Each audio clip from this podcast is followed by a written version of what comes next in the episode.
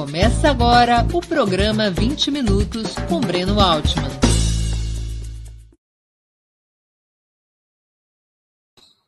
Bom dia! Hoje é 20 de outubro de 2021. Terei a honra de entrevistar o agrônomo, professor e escritor José Graziano, ex-diretor-geral da FAO, sigla em inglês para a Organização das, das Nações Unidas para Agricultura e Alimentação. Também foi ministro extraordinário de, Segura, de Segurança Alimentar e Combate à Fome entre 2003 e 2004 no governo Lula. Atualmente é diretor do Instituto Fome Zero. Antes de começarmos a conversa, gostaria de pedir que façam uma assinatura solidária de Opera Mundi em nosso site ou se tornem membros pagantes de nosso canal no YouTube. A imprensa independente e Opera Mundi precisam da sua ajuda para se sustentar e se desenvolver. Também peço que curtam e compartilhem esse vídeo, além de ativarem o sininho do canal. São ações que ampliam nossa audiência, nosso engajamento e nossa receita publicitária. Nossos espectadores e espectadoras também poderão fazer perguntas ao convidado Basta escrevê-las nas áreas de bate-papo das plataformas. A quem as fizer, no canal de Opera Mundi no YouTube, peço que contribuam com o Super Chat ou Super Sticker, ainda que seja uma pequena contribuição, para nós é muito bem-vinda. Outra forma de contribuir é através do Pix. Nossa chave é apoie.operamundi.com operamundi.com.br. Eu vou repeti-la. apoie.operamundi.com.br. A nossa razão social é Última Instância Editorial Limitada. Bom dia, Graziano. Muito obrigado por atender nosso convite. Uma honra poder conversar contigo. Bom dia, Breno. Uma honra, a honra é toda minha. Prazer revê-lo. Graziano, um relatório divulgado pela FAO e outras agências no passado mês de julho apontou para 811 milhões de pessoas em situação de fome em 2020, pulando de 8,4% da população mundial no ano anterior, 2019, para 9,9% no ano que passou. Desde meados da década de 2010, aliás, cresce o número de pessoas em situação famélica, antes até da pandemia. Qual é a razão dessa tendência? Olha, o, os estudos da FAO mostram que é, desde é, 2015, por ironia, quando o mundo decidiu erradicar a fome, que foram os objetivos do milênio, né? Que uhum. até 2014, o objetivo do milênio era reduzir a fome e a pobreza à metade. E era eliminar aí, a fome até 2030, né? Isso. Aí uh, veio os Objetivos do Desenvolvimento Sustentável, os ADS. Como, como a trajetória era muito boa até 2014, o Brasil tinha saído do mapa da fome, a América Latina como um todo estava a caminho de sair do mapa da fome também, né? É, houve uma pressão para subir né, subir a régua. Em vez de reduzir a metade, erradicar a fome, que é inaceitável. Eu acho que não há nenhum número aceitável para a fome a não ser zero. E briguei muito para implementar esse objetivo Fome Zero, que é assim chamado mundialmente.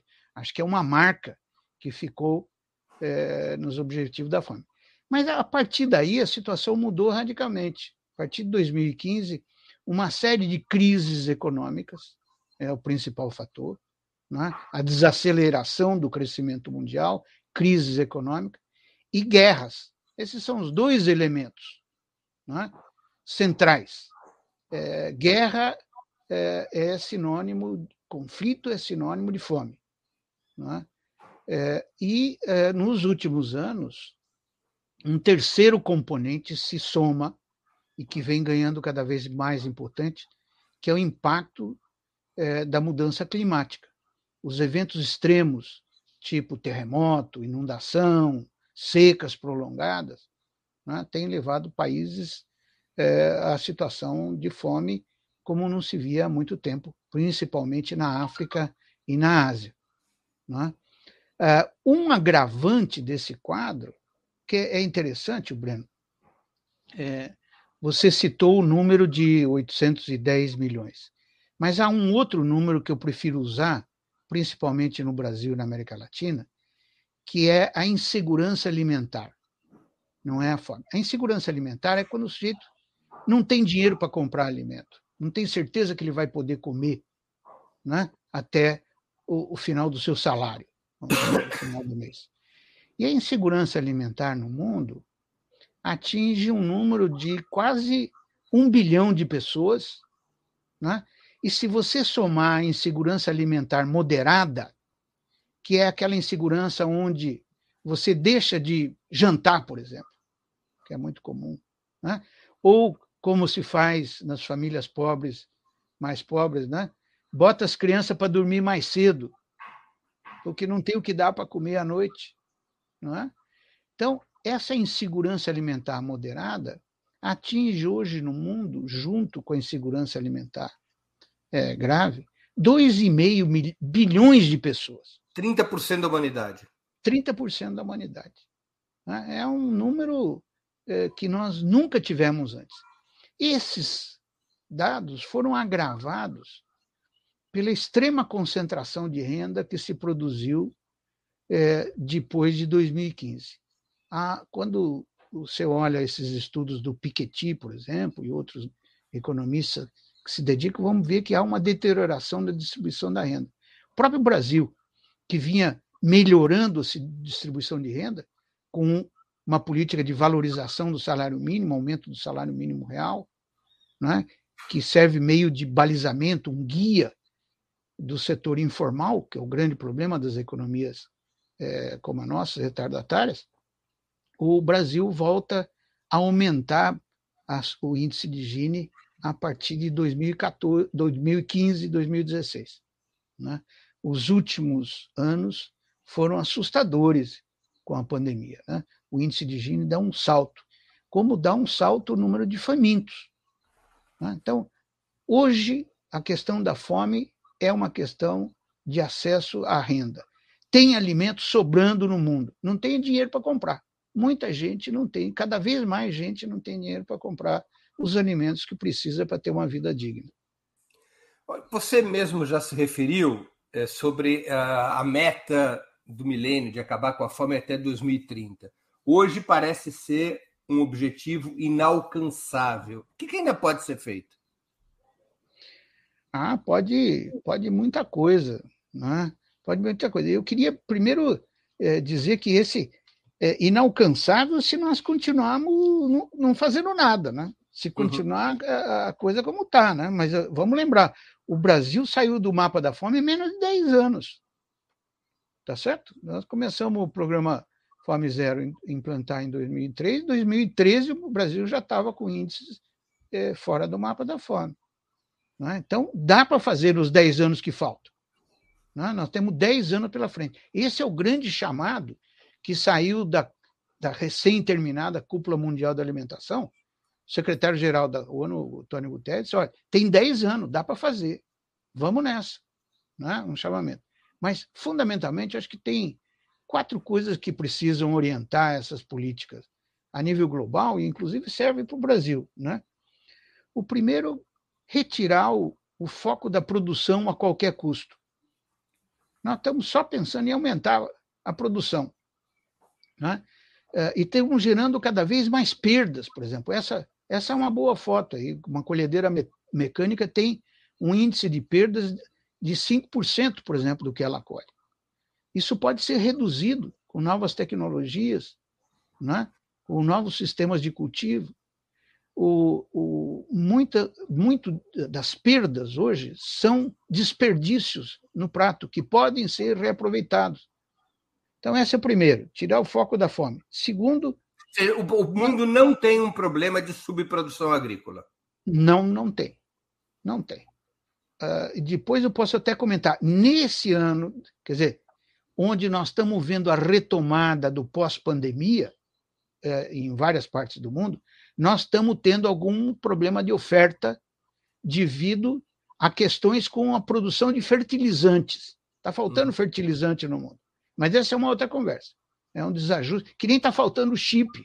Agora, hoje Sim, eu li no jornal. É um tá faltando chip transitório. É, está faltando chip até para o cartão de crédito. Tá certo? Então, mas isso é transitório, não vai. Não é? Aliás, se há uma coisa boa para a economia capitalista, é faltar produto. Né? os capitalistas é a maior máquina de produzir que já se inventou na humanidade. Mas voltando, primeiro, tirar o foco da produção. Segundo, tratar a alimentação junto com a questão da saúde e do meio ambiente. Então, não é só produzir mais, precisa produzir mais alimentos saudáveis e precisa produzir de uma forma sustentável. Não dá mais para continuar produzindo né, usando essa quantidade de químicos, por exemplo, que a gente usa. Um terceiro, né, é, nós temos que cuidar não apenas de comer, mas da melhor nutrição. Um dos problemas hoje que nós temos é comer mal. Então, você veja, no caso da população brasileira, dois terços da população brasileira tem sobrepeso e 25% é obesa. E por quê? Porque come muito produto processado, ultraprocessado, muito açúcar, muito sal. Né? Então, nós temos que pensar na nutrição das pessoas e não apenas na alimentação das pessoas. E, por último, eu diria que nós precisamos ter políticas alimentares mais flexíveis. Nós não podemos continuar dependendo só de commodities para alimentar o mundo. Hoje nós dependemos, 80% da alimentação mundial depende de cinco produtos.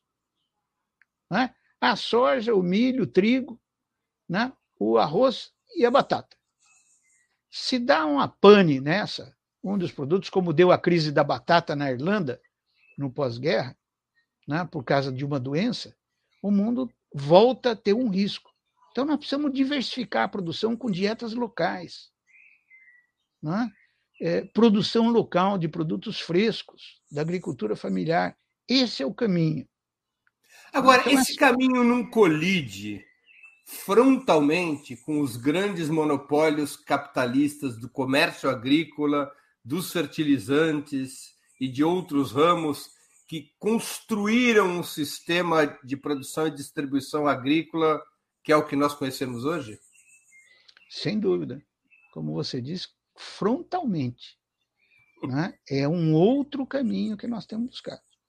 O que está claro, e isso a cúpula mundial da alimentação, dos sistemas alimentares mostrou, é que não dá para continuar com o que nós temos. Esse sistema alimentar que nós produzimos gera mais doenças, enfermidades, não é? do que uma alimentação saudável e nutritiva para a população.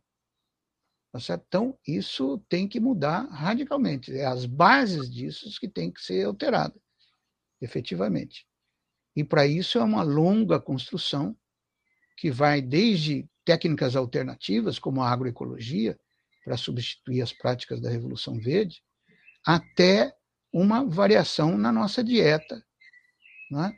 Deixar de comer tanta carne vermelha, tá certo? diversificar o nosso consumo para frutas, verduras, legumes. Nós sabemos o que tem que fazer. Agora, o caminho é longo. E é um caminho Agora, que passa por uma mudança de hábitos de consumo. Agora, como implementar esse caminho se o controle da agricultura mundial está exatamente em alguns poucos grupos privados, Brasileiro? Bem, essa é uma excelente questão. Quer dizer, é, há uma concentração cada vez maior da produção né, e da distribuição no caso brasileiro, por exemplo, 90, mais de 90% do comércio de alimentos está na mão de três, quatro redes de supermercados. É? Como é que muda isso? A, a, a, prática tem demonstrado que essa é uma mudança que tem que vir do lado da demanda, do lado dos consumidores. É? E pela política. É uma questão política mudar os sistemas agroalimentares. Vou dar um exemplo ilustrativo que eu é, estou morando no Chile, como lhe disse agora, e aqui no Chile se implantou uma lei que chama Lei da Rotulagem. É, os fabricantes são obrigados a colocar é, na, frontalmente no pacote do produto que vende, né? um selo preto se eles excederem 5% de sal ou é, uma certa percentagem de gordura ou uma certa percentagem de açúcar. Tem que pôr um selo preto. Além de pôr um selo preto, eles não podem fazer propaganda desse produto na televisão. Não pode distribuir esses produtos é, perto das escolas. Não é nem nas escolas, é perto das escolas, nas proximidades, nas cercanias das escolas. Essa lei mudou até a Coca-Cola. Coca-Cola no Chile tem menos teor de açúcar, tá certo? Que em, em outros lugares do mundo. Então, dizer, não, as corporações não permitem. Brigaram até o fim. Fizeram das tripas o coração. Né? Mas tiveram que ceder a esse impacto frontal que tem. Você compra um pacote, tem um selo negro. Uma um cruz. Pouco como aqui no Brasil a gente fez com o cigarro, né?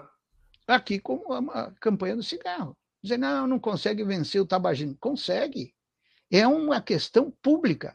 Vamos tomar a alimentação como uma questão pública. Estão aí né, os nossos selos da Anvisa, que é uma adaptação, não vou dizer cópia, mas é uma adaptação do modelo chileno. O modelo chileno tem prosperado em todo o mundo, porque reduz brutalmente é, o consumo é, de sal e açúcar e ácido, é, gordura saturada. E isso reduz diabetes, todas as doenças que estão relacionadas à obesidade, ataque cardíaco, etc. Alivia a pressão sobre o sistema de saúde. O custo hoje da saúde no mundo é em grande parte devido ao custo da má alimentação. Nós comemos mal. Né? E isso se reflete no nosso organismo. Você é, propõe assim, um caminho pela via da demanda. Agora, na medida em que produção não é da demanda, Bela, da política. Da política, não, não, assim, da política e a sua incidência sobre a demanda, como, como você está citando nesse exemplo chileno. Agora, você também citou que o caminho tem que ser o de fortalecer a agricultura familiar, a, agroindústria, a agroecologia, a agricultura orgânica. Isso significa desconcentração de terra, né? É, bom, não necessariamente, mas se for possível, seria desejável. Né? Eu digo não necessariamente porque você está substituindo é, formas de produzir né? É, e não as formas de propriedade. Mas não há dúvida de que uma agricultura com propriedades menores, sem sistemas de monocultivos extensivos, é uma agricultura que responde melhor à ecologia, às necessidades de preservação do ambiente, é, do, da água, do ar, dos recursos naturais, florestas principalmente. Né? Uma coisa que os agricultores familiares é, se destacam são dos serviços ambientais que eles prestam. Né? Claro. É, é, tem uma diversidade de produtos e de culturas que não se encontra numa fazenda, por exemplo, de que tenha monocultivo de, de cana-de-açúcar ou de soja ou de milho.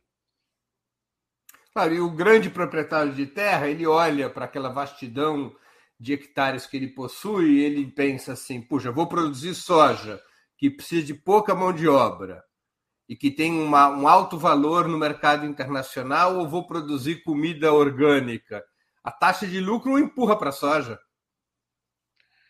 É, a taxa de lucro hoje empurra para a soja. Mas não precisa ser assim, Breno. Não precisa ser assim.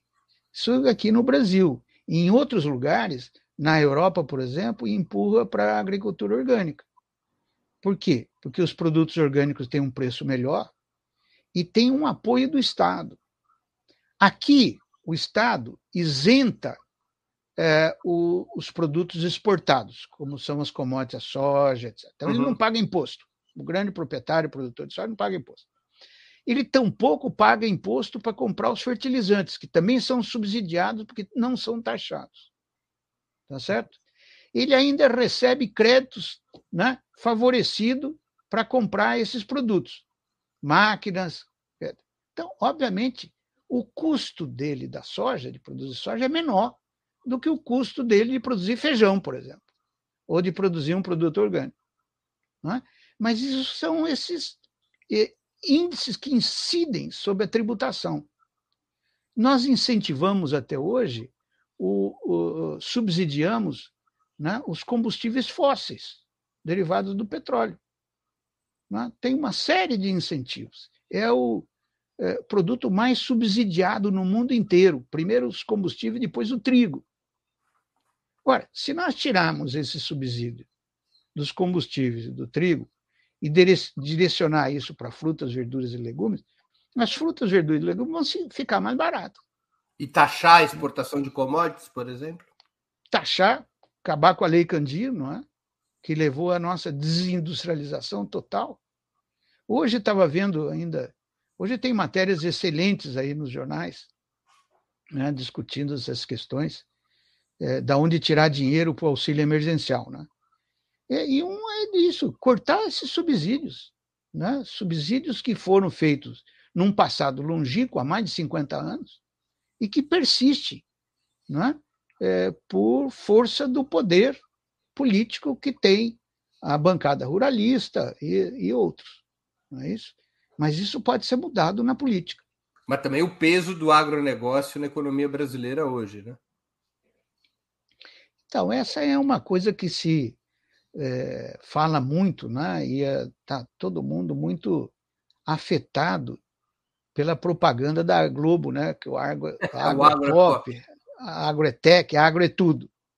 O agro não é pop, nem tech, nem tudo, muito menos tudo. O agronegócio, a produção propriamente dita, responde por 5% do PIB brasileiro. Se somar toda a agroindústria e a circulação, vai a 20%. Né? É, o setor serviços responde por 50%, né? que é o grande gerador de emprego e de atividades no Brasil hoje. Então, não é tudo isso o poder que tem. Mas o agronegócio é tem... gera divisas. Bem menos do que se fala também, porque é, se há uma coisa estranha que está acontecendo no Brasil hoje, é que toda vez que a gente é, exporta mais, e principalmente toda vez que sobe o preço das commodities no mercado internacional em dólar, deveria entrar mais dólar no Brasil. Né? E isso faz baixar o preço do dólar. Tem o que eles chamam de efeito amortecedor, o efeito gangorra. Sobe o preço da commodity, né? baixa a denominação dela em real, porque o real se valoriza contra o dólar. Né? Para não falar em economês, você vai pagar mais reais por dólar. Uhum. Tá? Ou menos reais por dólar. Então, se entram mais dólares, você paga menos reais por dólar. Não é o que está acontecendo no Brasil. Nós estamos desvalorizando o real. Cada vez o dólar sobe mais. Ontem chegou, né? Passou de 5,5. Tá certo? Está tá apontando para 6 no final do ano. Tá certo? E isso se deve a, basicamente, primeiro, nem todos os dólares das exportações estão entrando. Muito dólar está sendo guardado lá fora. Claro. Tá? E eu não estou falando nem em guardar em offshore, em contas aí, como tem não, não, é em contas ministro regulares. da Economia. Estou falando em coisa regular. Por exemplo, essas grandes companhias internacionais né, têm contas no exterior em, em dólar. Então, guarda na conta delas. Em vez de guardar no Banco do Brasil, guarda no Banco da Inglaterra. Né? É, e o lucro então, do agronegócio disparando. É o lucro disparando. Ou então, uma outra coisa que tem sido usado, exporta e já compra o fertilizante em dólar. Tá certo? Então, você, no fundo, está entrando muito menos dólares do que é, se vangloria. Não são todas as exportações que estão resultando em dólares é, aqui no Brasil. Né? Retomando o tema que você é, respondeu anteriormente, o, essa, esse, essa produção é, mais voltada à agricultura orgânica na Europa não tem relação também com a forma de propriedade, o fato de que na Europa não predominem os grandes latifúndios como aqui no Brasil e outros países? Claro que a, o tamanho da propriedade tem muito a ver com o tipo de tecnologia que se adota, não há dúvida nenhuma. Né? Aliás, é a escala que forçou, a escala principalmente puxada pela mecanização da colheita, né? que forçou essas propriedades a aumentarem de tamanho. Né? Hoje, para ter um rendimento, vamos dizer, economicamente satisfatório da soja, você tem uma área mínima de soja que supera 100 hectares. Né? Um tamanho mínimo que foi aumentando, foi crescendo, na medida que as colhedeiras foram aumentando de tamanho, os tratores foram aumentando de tamanho. A Europa tem um outro sistema, né? que tem muito a ver com a herança familiar das propriedades que se mantiveram, coisa que no Brasil não se manteve.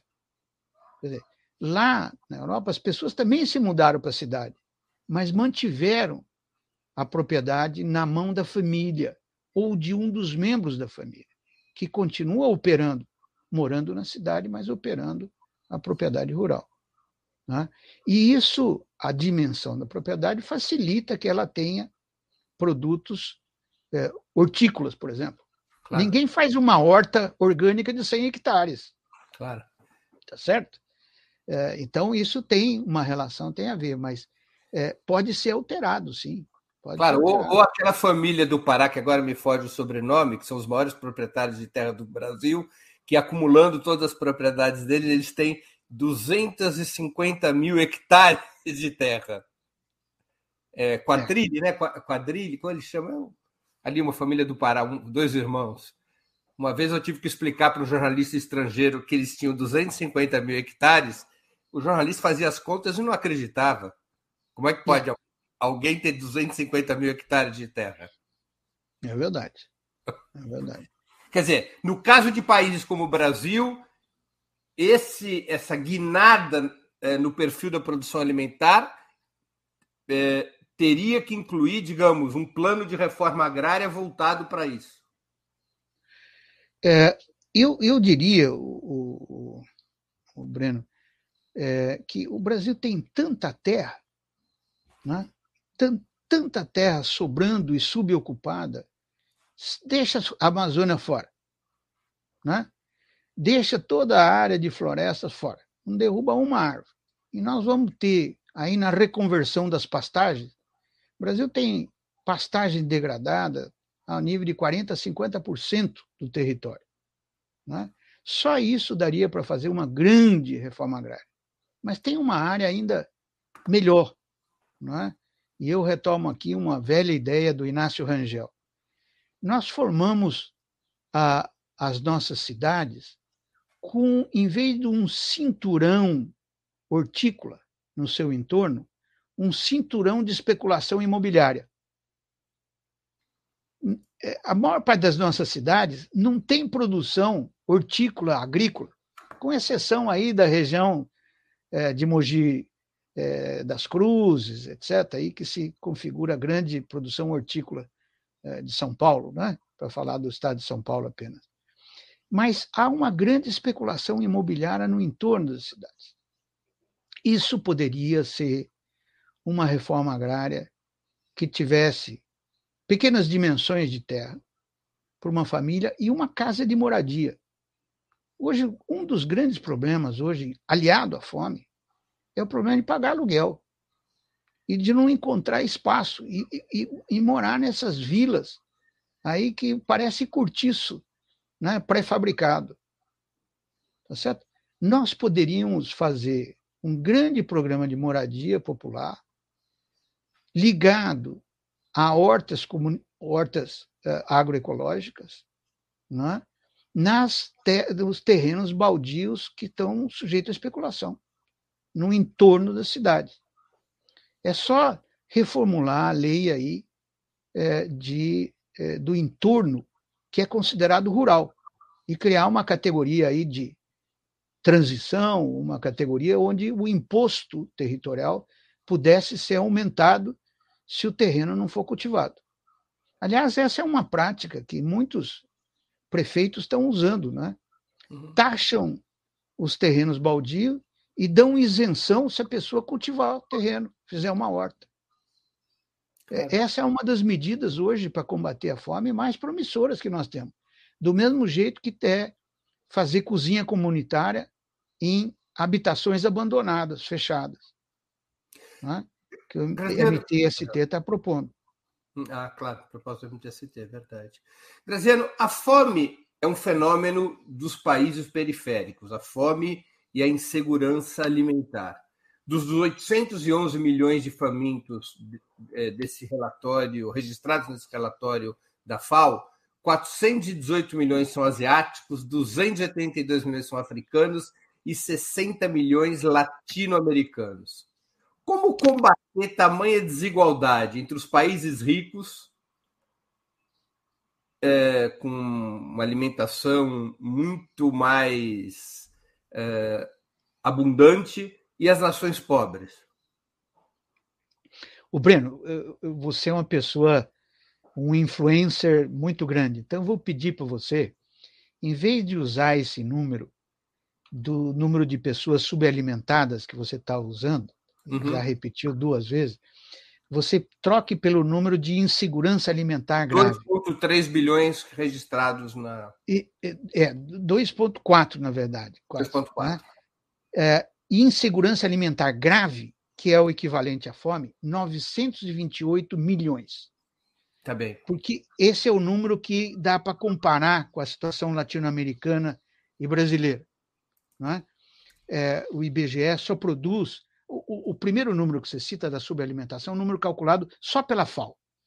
E tem uma, uma série de problemas que eu não vou entrar agora aqui, que não acho que não é de interesse geral. Mas a insegurança alimentar. Como tratar isso? Quer dizer, a, a insegurança alimentar hoje não atinge é, só os países pobres. Né? A América Latina hoje toda sofre uma crise da insegurança alimentar muito forte, está um crescimento muito grande. Se você, eh, durante a pandemia, a FAO divulgou, sabe qual foi a região do mundo onde mais aumentou a insegurança alimentar? Todo mundo iria responder a África, não é? Não. Foi na América do Sul.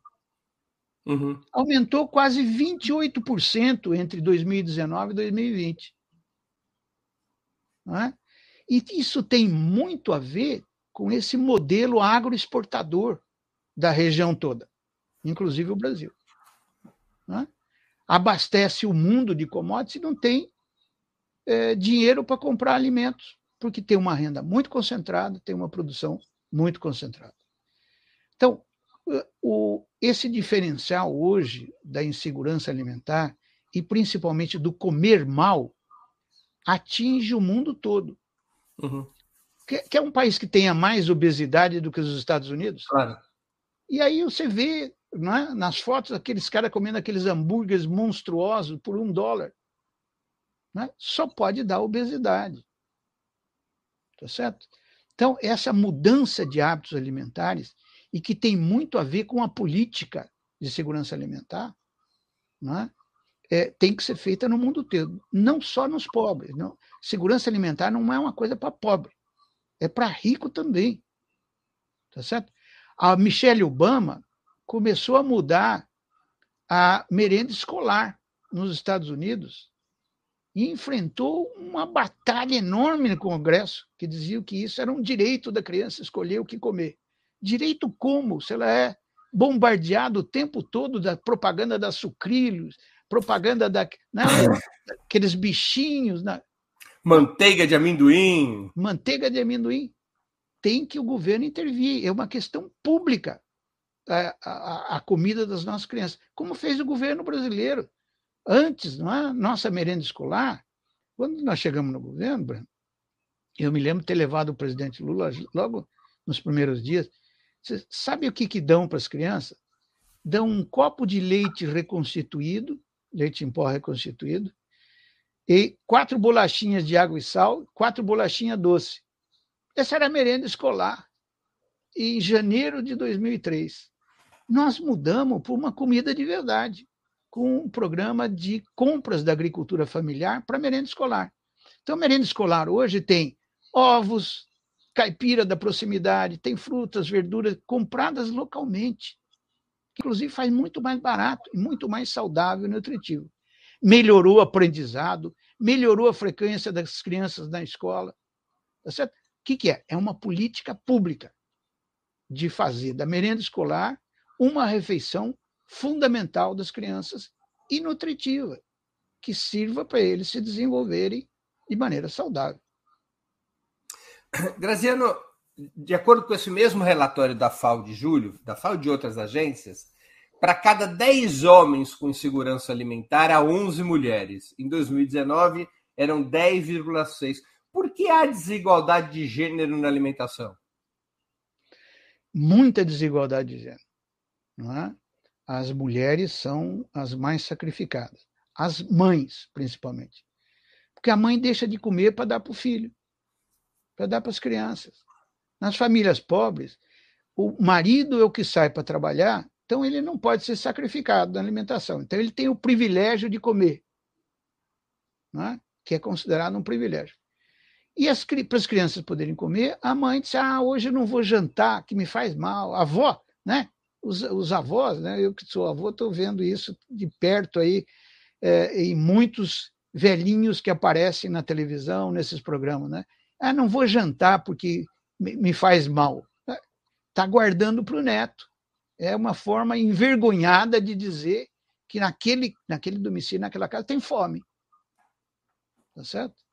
A mulher sofre muito também porque as exigências nutricionais dela são maiores, principalmente se ela é gestante ou está dando uh, de mamar, está alimentando as crianças. Então, o, o, o valor nutritivo dela precisava ser maior e ela não consegue atingir esse patamar, mesmo se houver uma distribuição igual, igualitária da comida. Né? É, então, essa é a razão desse viés de gênero da, da insegurança alimentar. Graciano, deixa eu aprofundar um outro tema que você já citou, que me parece bastante interessante e que tem propiciado muita discussão. Alguns estudiosos consideram ser impraticável que todos os povos do mundo venham a ter o mesmo padrão alimentar que as nações ricas, especialmente no que diz respeito ao consumo de proteína animal e seus derivados. O mundo, você já disse que sim, mas eu queria que se aprofundasse um pouco isso. O mundo terá que mudar seus hábitos nutricionais? O futuro pertenceria ao vegetarianismo e ao veganismo? Vamos, vamos por partes, porque você aproveitou aí e me fez três perguntas. Aqui é um combo sempre. Assim. Então aproveito e meto, meto ficha. Então, a, a primeira pergunta. Precisamos mudar os hábitos alimentares é, para poder alimentar todo mundo? Hoje nós temos, como eu disse, produção suficiente de commodities. Mais inclusive, do que suficiente. Está sobrando. Inclusive de proteína animal, há produção suficiente para que todos tenham o mesmo padrão é, de consumo de proteína animal, por exemplo, do que vamos pegar um país capitalista medianamente um país capitalista rico como a França? É, a França não é das que come mais carne de, é, de, por isso de vaca. Mas, enfim, comer, que nem, comer carne que nem os argentinos, vamos dizer. Não, né? isso é, é fora da curva. Não, isso, é isso, é fora, da, fora curva. da curva. Isso não França, dá. A França é um meio termo. Não dá, não dá, não daria né, para ter mesmo consumo desse tipo de carne vermelha, tá? É, mas é, hoje nós estamos aumentando substancialmente o consumo de frango, de carne de porco e outras carnes, principalmente do peixe. O peixe está se despontando, né? a, a aquicultura, a criação de peixe está se despontando como uma grande fonte de proteína barata. Você vai na feira, o preço da tilápia, do filé de tilápia, está a metade do preço do filé mignon. Tá certo? É, e isso é, em pouco tempo. Nós temos 15, 20 anos de produção de tilápia. Há 20 anos atrás, o peixe era muito mais caro que a carne. Muito mais caro que a carne. Então, nós estamos mudando essa relação de preços com mudanças é, nos, nos sistemas de cultivo. Mas, enfim, respondendo à primeira pergunta, não dá para manter o padrão alimentar inclusive, o nível de desperdício, porque nós jogamos 30% fora né, dos produtos. Isso não dá para manter. O impacto disso sobre o meio ambiente é insustentável. Nós vamos ter que diversificar essa dieta. Né? E diversificar para o bem, não é para o mal. Então, substituir um pouco da proteína animal por feijão não é mal. Substituir um pouco da proteína animal por frutas e verduras não é mal, pelo contrário, só faz bem. Não é? é então, é, esse é o primeiro.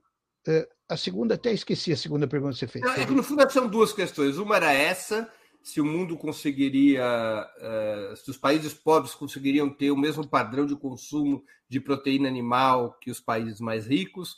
O segundo, a segunda pergunta é se o mundo terá que mudar seus hábitos nutricionais. Você também já respondeu. E a terceira pergunta é: o futuro pertenceria ao vegetarianismo e ao veganismo? Olha, está uh, tá ganhando muito espaço essa cultura uh, do vegetariano e do é, vegano, né? mas eu não vejo que isso seja necessariamente o futuro. Né? Há uma classe média hoje muito embalada é, nessa moda do veganismo. Né? É, mas não há por que isso seja é, uma tendência inexorável.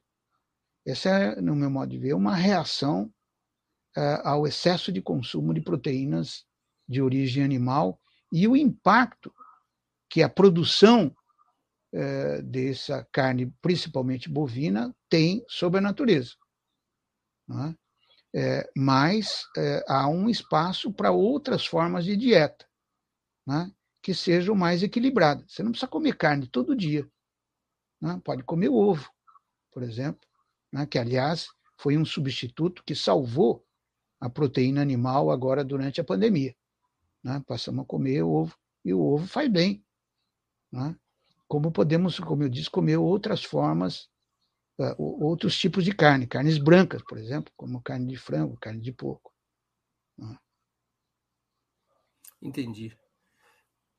Quando Lula fala que o povo tem que ter direito à picanha e à cerveja, a ideia de comer picanha não, não, não atrapalha essa mudança dos hábitos alimentares?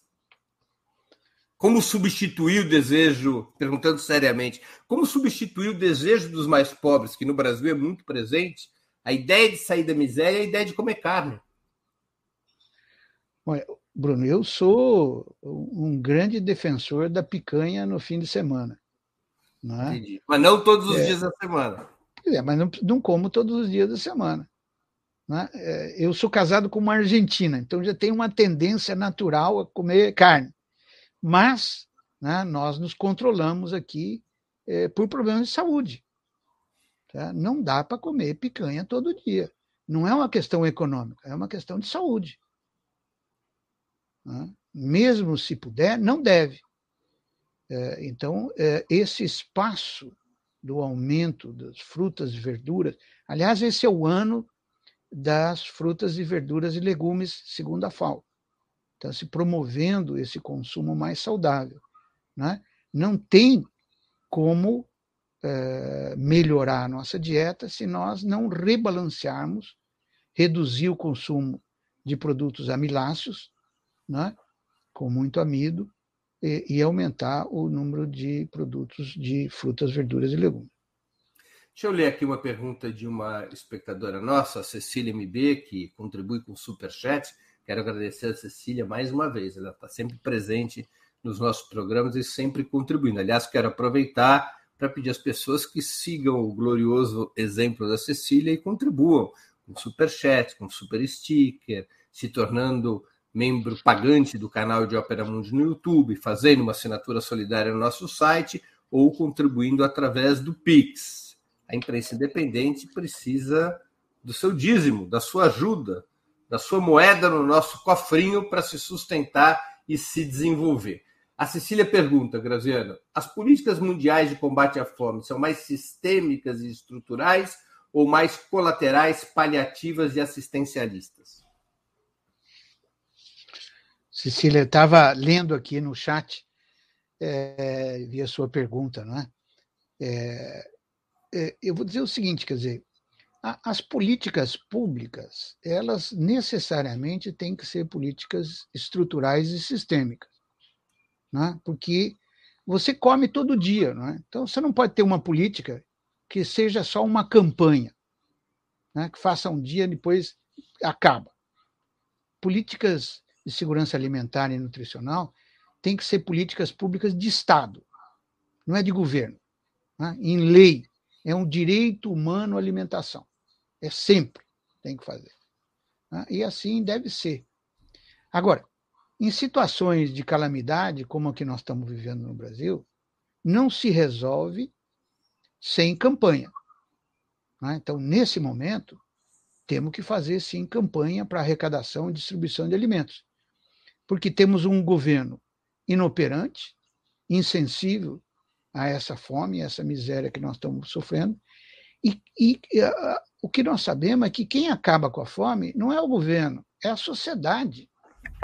É a sociedade quando une a sociedade civil organizada, setor privado é? É, e é, os órgãos públicos. Isso sim é o que faz acabar com a fome. Como nós fizemos uma grande campanha no Fome Zero, né? o início do governo Lula, nós tivemos uma grande campanha né, que juntou, está aí a Fome Zero com o Mesa Brasil, por exemplo. O SESC foi um dos grandes parceiros, desde sempre, do Fome Zero. Mas não se restringe a isso, de fazer campanha. Não podemos viver só de fazer campanha, de uma coisa que ocorre todo dia. Nós temos que comer bem todos os dias. Graciano, deixa eu agora então voltar ou passar para temas brasileiros. Afinal, o Brasil voltou ou não ao mapa da fome? Eu vou completar com duas perguntas de espectadores. É, a Ana Tereza ela pergunta: Graziano, quais são as ações efetivas da ONU quando os países entram no mapa da fome?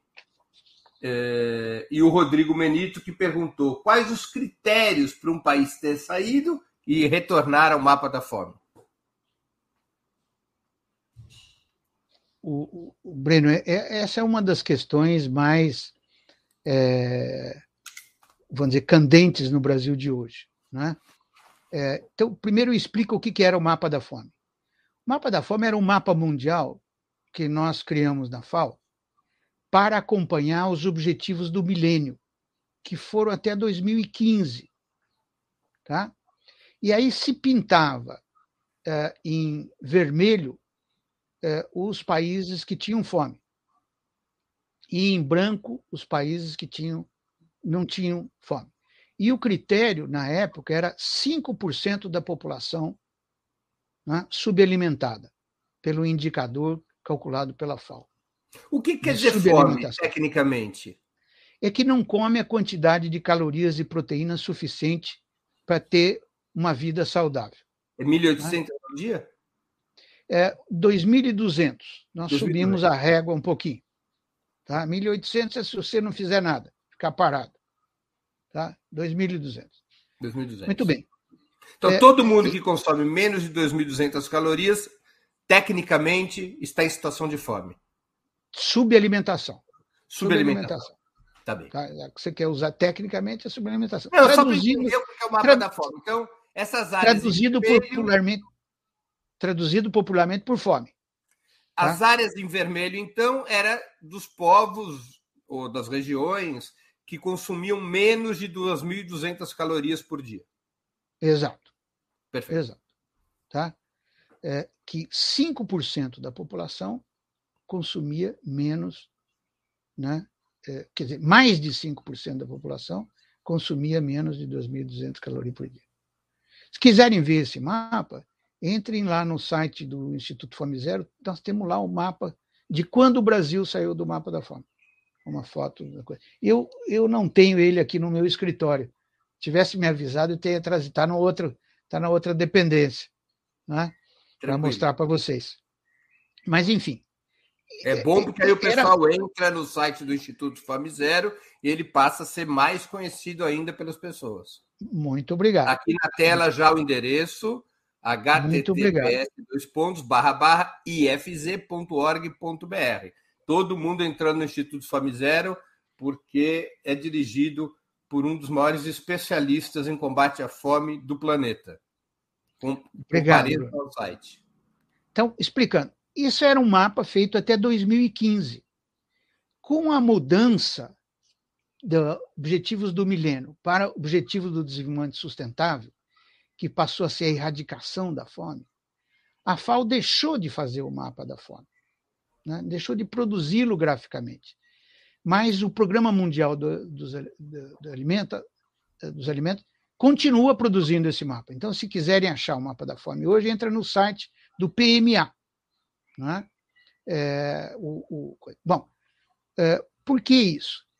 Porque esse indicador também, em vez de usar o mapa da fome, hoje no Brasil, é, nós, o indicador da subalimentação, nós usamos o indicador da insegurança alimentar, baseado na escala brasileira de insegurança alimentar, que foi criada também pelo governo Lula, em 2004, e que foi levada por mim para a FAO. E hoje é o indicador que melhor reflete. A escala faz pergunta direta às pessoas. O indicador de subalimentação calcula a partir de alimentos produzidos. Então tem muita estimativa, tem muita química, vamos dizer, não é? é tem muita imaginação no cálculo do aproximação, perdão, no cálculo da subalimentação. A indicação da insegurança alimentar não, é uma pergunta. O Gallup vai lá e pergunta: o senhor comeu hoje? Não, não comi hoje. Tá, entra no mapa, da, entra na, entre as pessoas que passam. Da insegurança alimentar. Da insegurança alimentar. Tá? Então, insegurança alimentar grave, que é quando deixou de comer, um dia pelo menos, né, entra como insegurança alimentar. E o Brasil, de acordo com esse número, passou a ter mais do que 5% da população com insegurança alimentar, segundo dados do IBGE, e já em 2018. Durante o governo Temer, não é nenhuma Isso. obra do governo Bolsonaro. Bolsonaro Exato. só agravou. Uhum. Só agravou. Pelo número que eu tenho aqui, ele passou, passava a ter 5,8% da população brasileira em 2018 com insegurança alimentar grave. Tá? Então, tecnicamente, já poderia dizer que teria voltado ao mapa da fome, com a ressalva que o mapa da fome usava outro indicador dos subalimentados, para o qual nós não temos o número. Tá? Então, se adotar o indicador da insegurança alimentar, o Brasil voltou tecnicamente ao mapa da fome em 2018. De lá para cá só piorou. A informação que nós temos em 2020, no final do primeiro ano da pandemia, é que a insegurança alimentar grave estava quase 10%. Dobrou. Dobrou. Não é? Afetando qualquer coisa como 20 milhões de brasileiros. 19 milhões e uns quebrados. Tá certo? Mas isso continua piorando. A informação que nós temos é, para 2021 tem uma pesquisa da é, Unicef, feita em julho de 2021, mostra que 17% dos brasileiros tinham. Alguém no domicílio deixou de comer porque não tinha dinheiro para comprar fome. Então pulou de 10% para 17%. Né? É um isso número, atingia. É um número subsaariano. Isso. Atingia 27 milhões de brasileiros. Isso só da insegurança alimentar grave, é? Que o cara não come realmente no dia. Se botar aquele caso do cara que não come uma refeição só, né, que é a insegurança alimentar moderada, em geral o número dobra. Então nós estaríamos falando, Breno, de pelo menos um terço da população brasileira em insegurança alimentar grave ou moderada, que é o indicador que a FAO calcula. É um padrão africano. Né? Que é o. Olha, é, aqui na região, nós só temos situação similar na Venezuela e no Haiti. Né? É, e mesmo na África, é, nós, isso nós estaríamos acima de muitos dos países africanos. Acima quer dizer abaixo, né? Abaixo, é. quer dizer, com mais acima, Pior, piores. com mais gente passando fome. Mas... Isso dá alguma coisa de sim, mais de 55 milhões de brasileiros hoje passando fome. Tá? A situação deve ter complicado ainda mais a partir de julho, pelo corte do auxílio emergencial. Que veja bem, até julho, nós estávamos pagando auxílio emergencial para 39 milhões de brasileiros. O que amenizava o problema. O que amenizava o problema. Né? Hoje está se discutindo, é uma grande discussão do dia, né? É, se vai pagar ou não vai pagar o auxílio emergencial e para quantos. Mas o número, assustadoramente, o número baixou, graças a esse senhor aí que está na tela, o número já baixou dos 39 milhões, eles estão falando agora em 17 milhões, alguns falam em 19 milhões, não é? que é um número um pouco maior do que o Bolsa Família, mais os que estão na fila de espera do Bolsa Família. É esse o número que querem dar. Né? Quer dizer, nós deixamos fora mais de 20 milhões que recebiam o auxílio emergencial até julho e que muitos deles passavam fome porque o valor do auxílio já não era suficiente com a inflação que nós tivemos nos alimentos. Então, veja bem, Bruno, nós começamos pagando um auxílio de 600 reais para 60 milhões de pessoas em 2020. Pagamos até o final do ano. Né? Aí interrompemos, deixamos de pagar e voltamos com um auxílio, né? metade disso, 300. E ainda assim tínhamos mais de 50 milhões aí passando fome. Agora imagina se nós voltarmos com essa merreca que estão querendo pagar de 400 reais, tá certo?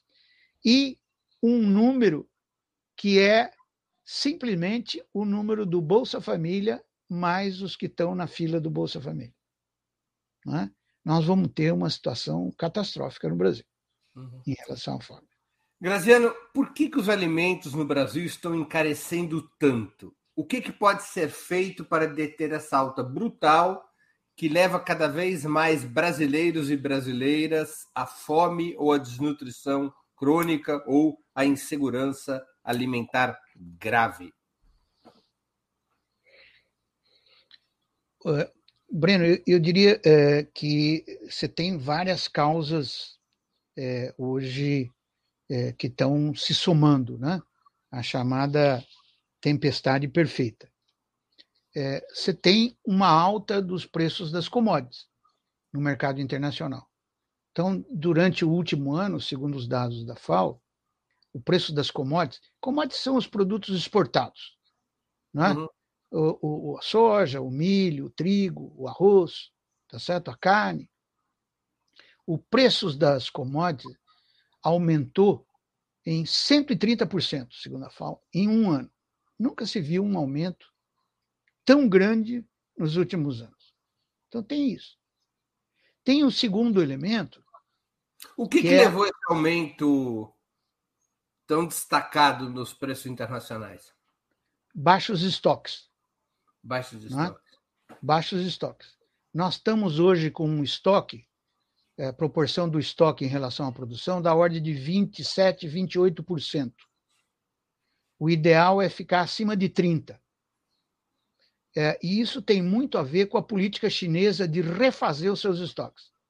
A primeira coisa que a China fez quando começou a melhorar a pandemia foi refazer os seus estoques, que ela tinha importado de menos. Só a China, Breno, tem quase metade dos estoques mundiais de cereais, 49%. Então, a hora que a China começa a recompor os seus estoques, é um grande aspirador chupando aí a produção brasileira, argentina, paraguaia. Tá certo? Empurrando então, para cima os preços. Empurrando para cima os preços. Tá certo? Então, tem o segundo, que é o, o, o, o real ter se desvalorizado.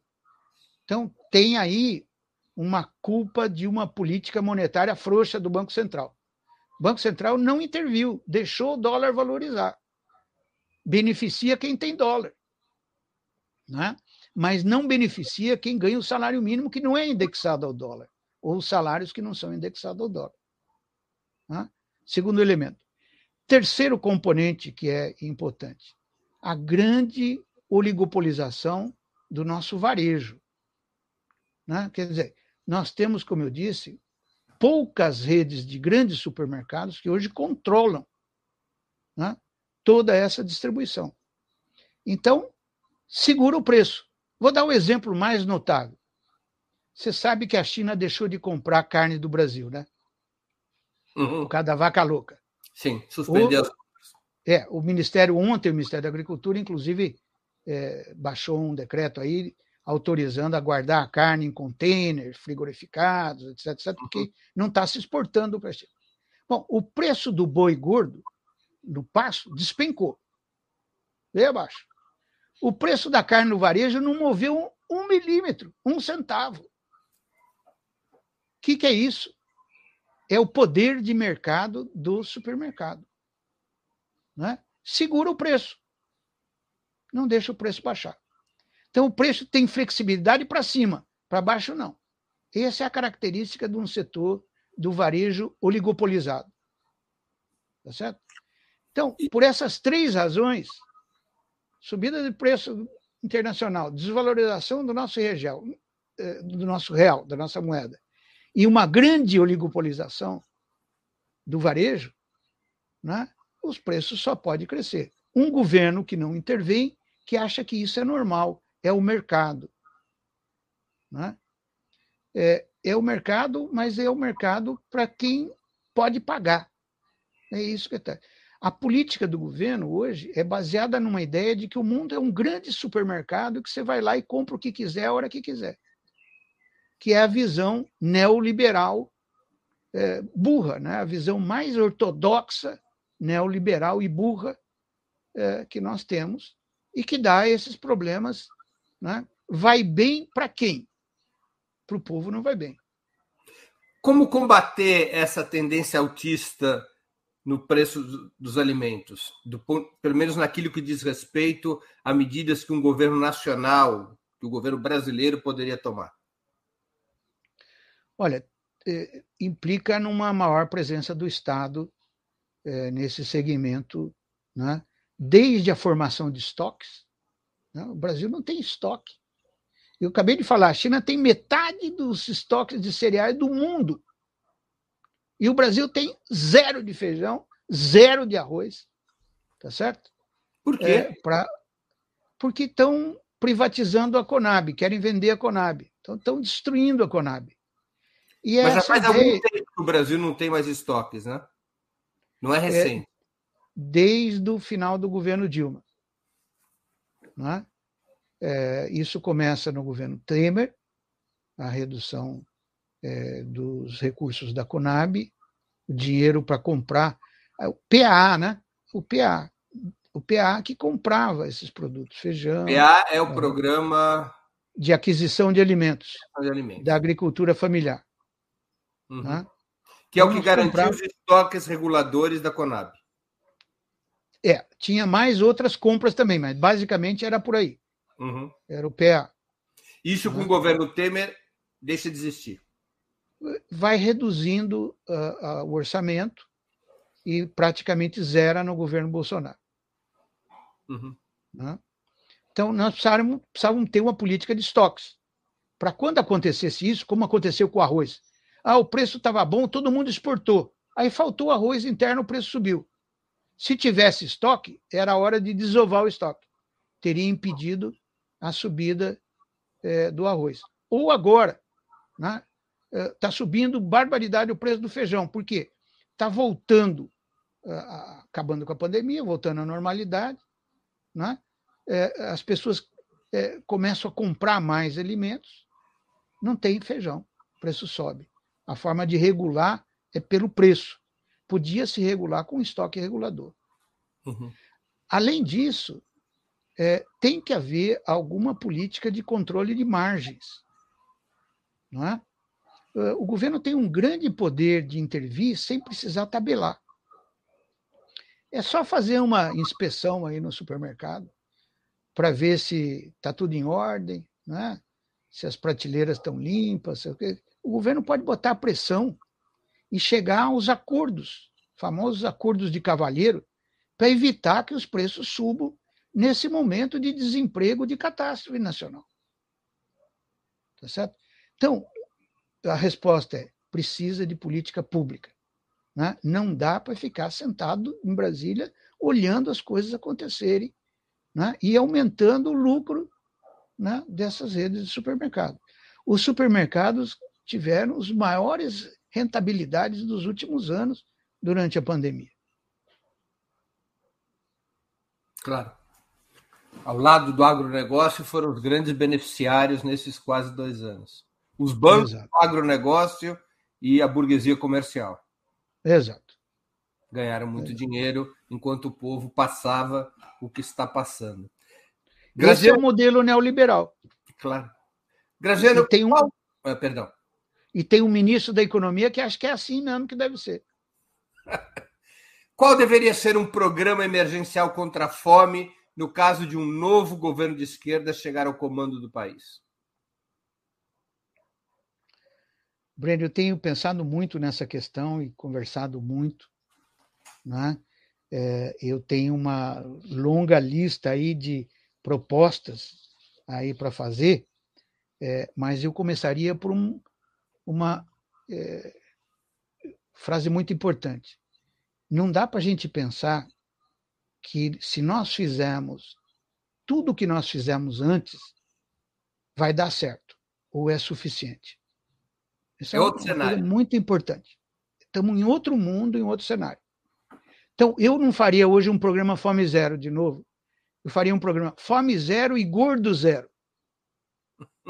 Porque um dos problemas que nós vamos herdar da pandemia é o aumento da obesidade. E principalmente da obesidade das crianças e das mulheres. Né? O que pode comprometer as gerações futuras. Uma criança obesa não se desenvolve mentalmente, intelectualmente, nem desenvolve a sua capacidade motora. Tá certo? Então, teríamos que agregar com força esse componente nutricional o que implicaria em ter educação alimentar nas escolas, tá certo? Um controle de propaganda de, de produtos, né? ou pelo menos uma contrapropaganda. A política da tarja né? preta. A política da, das etiquetas, né? a etiquetagem. Né? Quer dizer, temos várias coisas. Além do que, obviamente, uma campanha, né? mas uma campanha que tivesse bases estruturais. Você pode fazer arrecadação de alimentos através dos bancos de alimentos. Quando nós é, é, criamos o Fome Zero, nós criamos bancos de alimentos municipais. Dava a cada cidade, a cada município, a oportunidade de fazer, num galpão que tivesse, um banco de alimentos. Dava assessoria técnica. O que, que faz esse banco de alimentos? Ia recolher os produtos que iam ser iam vencer no supermercado, produtos que tinham a embalagem riscada danificada, que não eram mais vendidos, né? e redistribuía através das organizações sociais, que tem milhares, felizmente. O Brasil tem uma grande estrutura de organizações sociais criadas ao longo desses últimos anos para trabalhar o problema da alimentação. Né? Então, ativaria isso, ativaria as cozinhas comunitárias, como já mencionei. Né? Que e eu, um exemplo bom é esse do MTST, você acha? Exato. Uma grande campanha. Aliás, pedindo doações, eu vou fazer um pedido também. Entrem no site do MSTST e façam uma doação para os programas de cozinhas comunitárias. Nós estamos precisando aumentar o número delas. Isso tem ajudado muita gente a sair da fome. E não é uma forma simplesmente de, como você faz de doar um alimento. Né? É uma forma participativa. Tá certo? E eu fundamentalmente recriaria o Conselho. Nós precisamos ter uma estrutura que coordene a ação das políticas públicas. Conselho de Segurança Alimentar. E nutricional. E nutricional. Alguém que articule o setor público entre si, né? que a alimentação escolar, por exemplo, está na educação. A agricultura familiar está no Ministério da Agricultura. Muitas vezes eles não se falam, ficam um de costa para o outro. Precisa ter um órgão no governo que articule esses diversos ministros. Isso era o Conselho. Mas, além de articular o próprio governo, articular o governo com o setor privado. Fazer esse acordo de preços, por exemplo. Não é? Talvez nem todos os supermercados entrassem, mas aposto que se conseguisse uma adesão de alguns, e conseguiria, os outros gradativamente se viriam forçados a entrar. Quando o Chile fez a lei do etiquetado, muitos eh, produtores de refrigerantes se recusaram a modificar as suas fórmulas. Ficaram fora.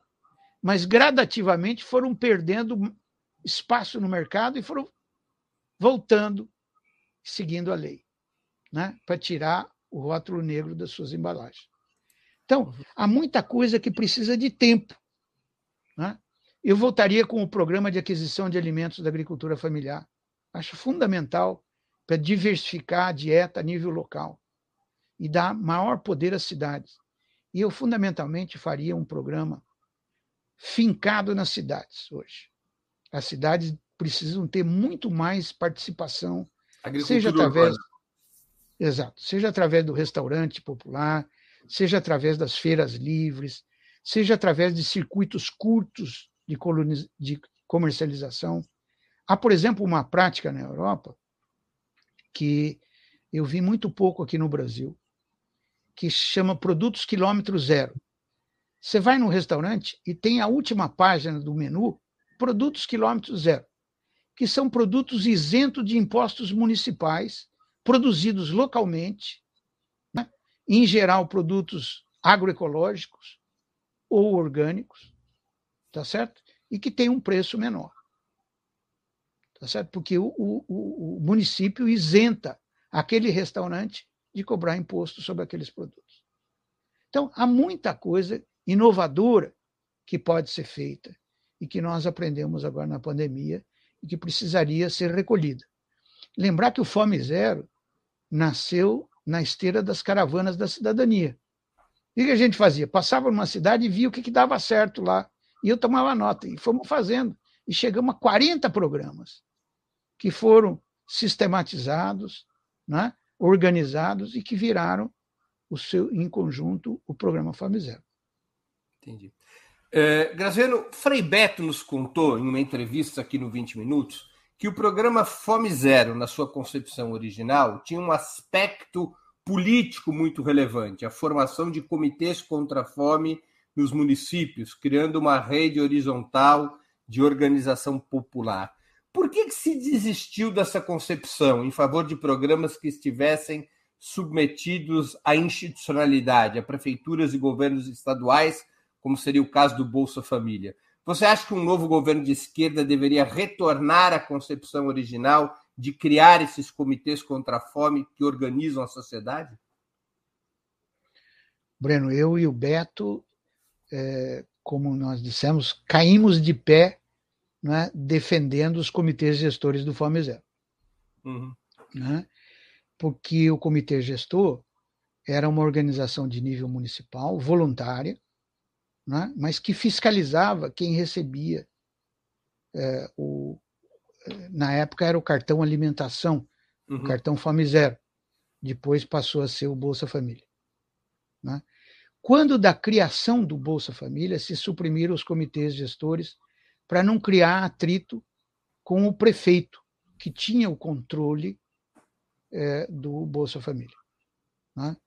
Então, essa foi a decisão, foi uma decisão política tomada né, para implantar o Bolsa Família, se abriu mão dos comitês gestores.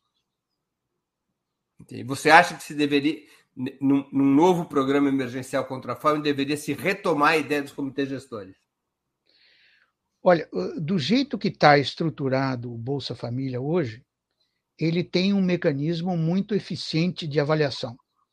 Não é? De modo que o grande papel do comitê gestor, que era evitar que quem não precisasse recebesse é, a transferência, isso é razoavelmente feito hoje bem pelo sistema de controle que tem o Bolsa Família. É? E também a outra é, função do comitê gestor, que era achar os pobres, né? achar os famintos. Porque uma das coisas mais difíceis é achar quem passa fome. A fome é escondida, a fome é invisível. Você não acha, é muito difícil achar as pessoas que fazem fome. Parece brincadeira, mas é, principalmente de Brasília. Consegui achar isso. Hoje existe um mecanismo que é o Busca Ativa, também que é um programa feito através dos uh, assistência social, dos CRAS, Centro de Assistência Social, que fazem essa busca das pessoas que passam fome. Então, eu diria que as duas funções é, fundamentais do comitê gestor, que era é, achar os famintos e evitar a fraude, hoje são razoavelmente bem feitas dentro da estrutura com Bolsa Família. Existia uma terceira dimensão, que era a valorização política disso. Ou seja, assegurar que o direito à alimentação era um direito e não era uma benesse, não era um cartão apenas. O que você estava dando ali para as pessoas não era o cartão Fome Zero, era o direito humano à alimentação garantido na nossa Constituição. Essa visão política da alimentação era feita pelas reuniões do comitê gestor. Né? Isso deixou de ser feito, tá certo? É, e nós perdemos muito desse direito humano à alimentação. Eu hoje encontraria um espaço de valorizar o direito humano à alimentação mais no conteúdo dos programas Bolsa Família. Né? É, a propósito, eu acho que nós não precisamos ficar nessa discussão se vai ter auxílio emergencial ou não. Amplia o Bolsa Família, põe para dentro as pessoas que estão na fila, aumenta o valor para pelo menos 400 reais, como está se dizendo, tá certo? E procura mecanismos ativos de encontrar os que estão fora. Mas eu encontraria um espaço nos CRAS para discutir o direito à alimentação como um direito e não como uma benesse do Estado, não como um favor. As pessoas precisam ter consciência de que o que está se garantindo a elas é o que elas têm direito, não é um favor político de um deputado, de um senador ou de quem quer que seja. Graziano, nós estamos chegando ao final dessa entrevista. Eu queria te fazer duas perguntas que eu sempre faço aos nossos convidados, às nossas convidadas. A primeira delas é qual livro você gostaria de sugerir aos nossos espectadores e qual filme ou série poderia indicar a quem nos acompanha? Breno, eh, eu eh, eh, queria indicar que pudessem ler o livro da. Eu tenho ele aqui na. Não, não está aqui na prateleira.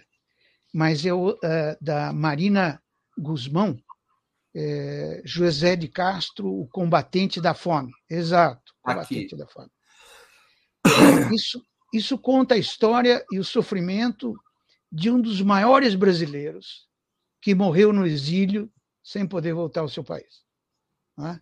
por combater a fome, por ter levantado a bandeira da fome no mundo inteiro. Né? Eu recomendaria muito, porque a, a Marina foi muito feliz ela faz uma introdução em cada capítulo da, do, do, que era a época em que o Josué estava vivendo, né? em que circunstâncias ocorreram aqueles fatos. Então, é, é muito uma reconstituição da história brasileira é, de combate à fome, né? que é uma história muito rica e muito esquecida, muito escondida. Né? As grandes fomes do Brasil foram sempre escondidas. É, de filme, eu acabei de ver essa semana uma série que me impactou muito, que foi a, a série que passou no Netflix a, sobre a colônia Dignidade, lá no Chile. Hum. É, como é, a colônia Dignidade, né? uma seita nazista no Chile. Como uh, um é, charlatão, pedófilo, Paul Schafer. Que, Paul Schafer, que se fazia passar, passar por pastor, consegue mobilizar uma quantidade fantástica de recursos que só pode ter origem é, na fortuna do ouro nazista, né? e implementar no Chile, depois de ter sido expulso da Europa por ser pedófilo, né? Perseguido para não ser preso, ele vai para o Chile e funda essa colônia e sobrevive por um tempo enorme, desde os anos 60 até é, final dos anos 70. Né? Até mais, é, ele vai até, ele só sai do Chile perdão, no, início, no, início, dos 80. anos 90. 90? 90? É, é, exato. Ele, ele vai para a Argentina é, no, no, final dos anos 80. É, ele é preso no início dos anos 90. Na Argentina. E, a, e o, a colônia de Dignidade também serviu de local de tortura e assassinato de muitos opositores à ditadura do Pinochet, não? Exatamente, exatamente. Torna-se um instrumento de é, tortura da DINA, que era a polícia política chilena. Tá certo. Graziano, eu queria agradecer muitíssimo pelo teu tempo e por essa conversa tão informativa e tão interessante. Obrigado pela oportunidade que você deu aos nossos espectadores e a mim mesmo. Eu repito que foi uma honra e um prazer conversar contigo. Breno, queria aproveitar, se me deixar também, eu é, sugiro também um outro livro. Opa, desculpa. Eu acabei de publicar, coordenar na América Latina, mostrando a situação da insegurança alimentar é, na América Latina pós-pandemia. Esse livro pode ser baixado gratuitamente da internet, está em inglês e está em espanhol. Né? Uhum. Né? É só entrar no site. Se, nós temos também no site Fome Zero, vocês conseguem baixá-lo diretamente do nosso site. Tá? Perfeitamente. Eu acho então... que ajuda a entender o quadro latino-americano e o que nós precisamos fazer no futuro. Vamos aqui colocar na tela de novo o endereço do Fome Zero, também para as pessoas poderem baixar o, esse livro. ifz.org.br. if de foca, z de zebra, .org.br, entre outras informações do Instituto Fome Zero. Quem entrar no site também poderá baixar gratuitamente esse livro Sistemas Alimentários em, Latino, em América Latina e El Caribe.